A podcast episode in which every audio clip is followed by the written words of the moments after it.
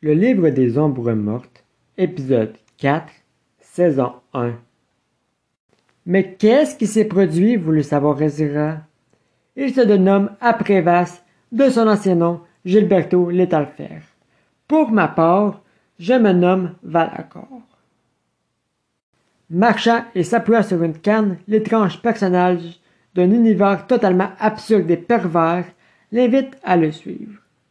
Étant inquiet pour Athaeus, Ezra est intrigué par ce vieux charlatan. Avant de parler de moi, je vais te montrer quelque chose. S'arrêtant au bout du couloir, son bâton tombe d'une main et de l'autre, Valacor la dépose sur son visage. Celui qui semble vieux ne l'était pas. C'est un masque qu'il avait fait avec les moyens du bord. Et ce n'était pas le seul que cet énergumène a conçu. J'aime confectionner toutes sortes de masques. Il y a tant de choses à savoir sur ce monde, ma belle. Ma belle! Juste ce mot la tétanise. Sa manière de parler est la même qu'Athaïus, et son charme tout autant.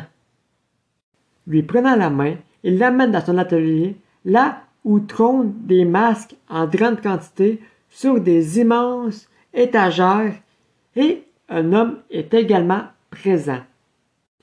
Je trouvais que tu étais seul. Désolé, j'ai oublié de te mentionner. On est deux. Voici Simon saint C'est un inventeur hors norme. Par ses pensées, il fabrique toutes sortes de choses. Et ce gars-là, il est dingue. Sans lever la, sa tête pour se présenter, l'adolescent est en pleine écriture d'un projet qu'Ezra pouvait lire Mon imagination sans limite. Mais, très cher, tu as parlé de planète, n'est-ce pas? se permet de dire Valacor. Déposant la plume noire qu'il avait avec lui, Simon se tourne enfin vers Ezra. Son sourire timide lui donne un air de gentil, pourtant une obscurité inconnue parcourt son âme. Étant né dans un monde se trouvant dans l'espace-temps, le mot planète est vague à ses oreilles. Qu'est-ce que c'est? complète Simon? en fixant son ami. Merde! Ezra réalise qu'elle a oublié Athaïus. Je dois retrouver mon amour. J'ai été content de vous avoir rencontré, mais je ne dois pas perdre une minute. Sur le point de partir, Valacor dépose sa main sur son bras avec une délicatesse. Et il dit tout simplement À ce moment précis, Athéus est probablement mort. Que, que, que racontes-tu là? As-tu vu Cortule? As-tu vu ce qu'elle est capable de faire?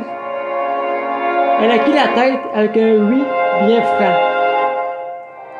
Il est le protecteur des caveaux d'Elmazar. Lui et les limbes violent les hommes sans pitié. Moi et mon ami, nous nous étions cachés tandis que nos semblables se faisaient tuer un par un. Nous étions jeunes. Nous ne savions nous battre.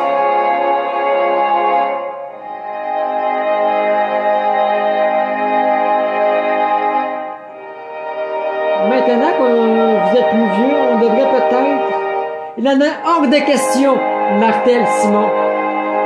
Et Abrévas joue quel rôle là-dedans? C'est le dieu de la dépravation et de la luxure, mais n'est pas aussi méchant que Corsule. Il aime mieux violer que tuer. Par contre, il aime bien la torture. Et ce monde se nomme comment?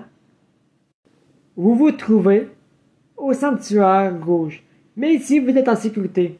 Sachez-le, personne ne connaît cette pièce, ni les étages au-dessus d'ailleurs. Cette citadelle se baptise l'Arena. À travers la fenêtre de la pièce, remplie de meubles et d'objets qu'Ezra n'avait jamais vus auparavant, elle remarque un paysage blanc qui s'étend à des kilomètres à la ronde. Et ça, tu m'en poses des questions, toi? Mais très cher, tu nous as toujours pas dit qu'est-ce que c'est qu'une planète? Vous voyez, c'est ce qui se trouve dans l'espace. Dans l'espace. Et pendant des heures, Ezra raconte la vie au-delà du sanctuaire rouge. Elle avait très vite pris confiance en ces deux hommes qu'elle accepte de guider vers le portail entre cet univers et le sien, oubliant une fois de plus Athaeus. Avant de le franchir, Simon se tourne vers ses amis avec une idée en tête. Si tu me permets, Valacor, mon très cher ami, je vais aller voir de l'autre côté si elle dit vrai. Acceptant, il traverse le mystérieux portail. Constatant l'inévitable, il ne reviendra jamais. De l'autre côté du miroir, Simon le fait tomber au sol et se fracasse à un coup. Ainsi, la ligne invisible entre l'imaginaire et le réel fut brisée à jamais. Au moment que les limbes, accompagnés de Corsul, ont découvert ce passage, il y a quelque temps, ils ont pris possession de la montagne d'Azur, sans avoir côtoyé aucun Terravien, jusqu'à ce que les méchants rencontrent Perceval, Athaeus et ses camarades. Au moment d'avoir pris conscience de la vie sur Terravia, les limbes se dévoilant sous différentes formes telles que ceux qui volent et ceux qui rampent, ils sont tous aussi répugnants les uns que les autres et parcourent ce monde pour tuer, violer et kidnapper à leur guise tous ceux qui, par malchance, croisent leur chemin. À la fin de cette abomination, il ne restait que très peu de Théraviens. Et la tribu de Xina, qu'est-ce qu'elle était devenue? Ni Athaeus et Ezra n'avaient su ce qui était advenu du lieu que les deux tourtereaux avaient grandi, mais c'était mieux ainsi. Dans des hurlements déchirants, tous avaient passé par le chantiment du démon.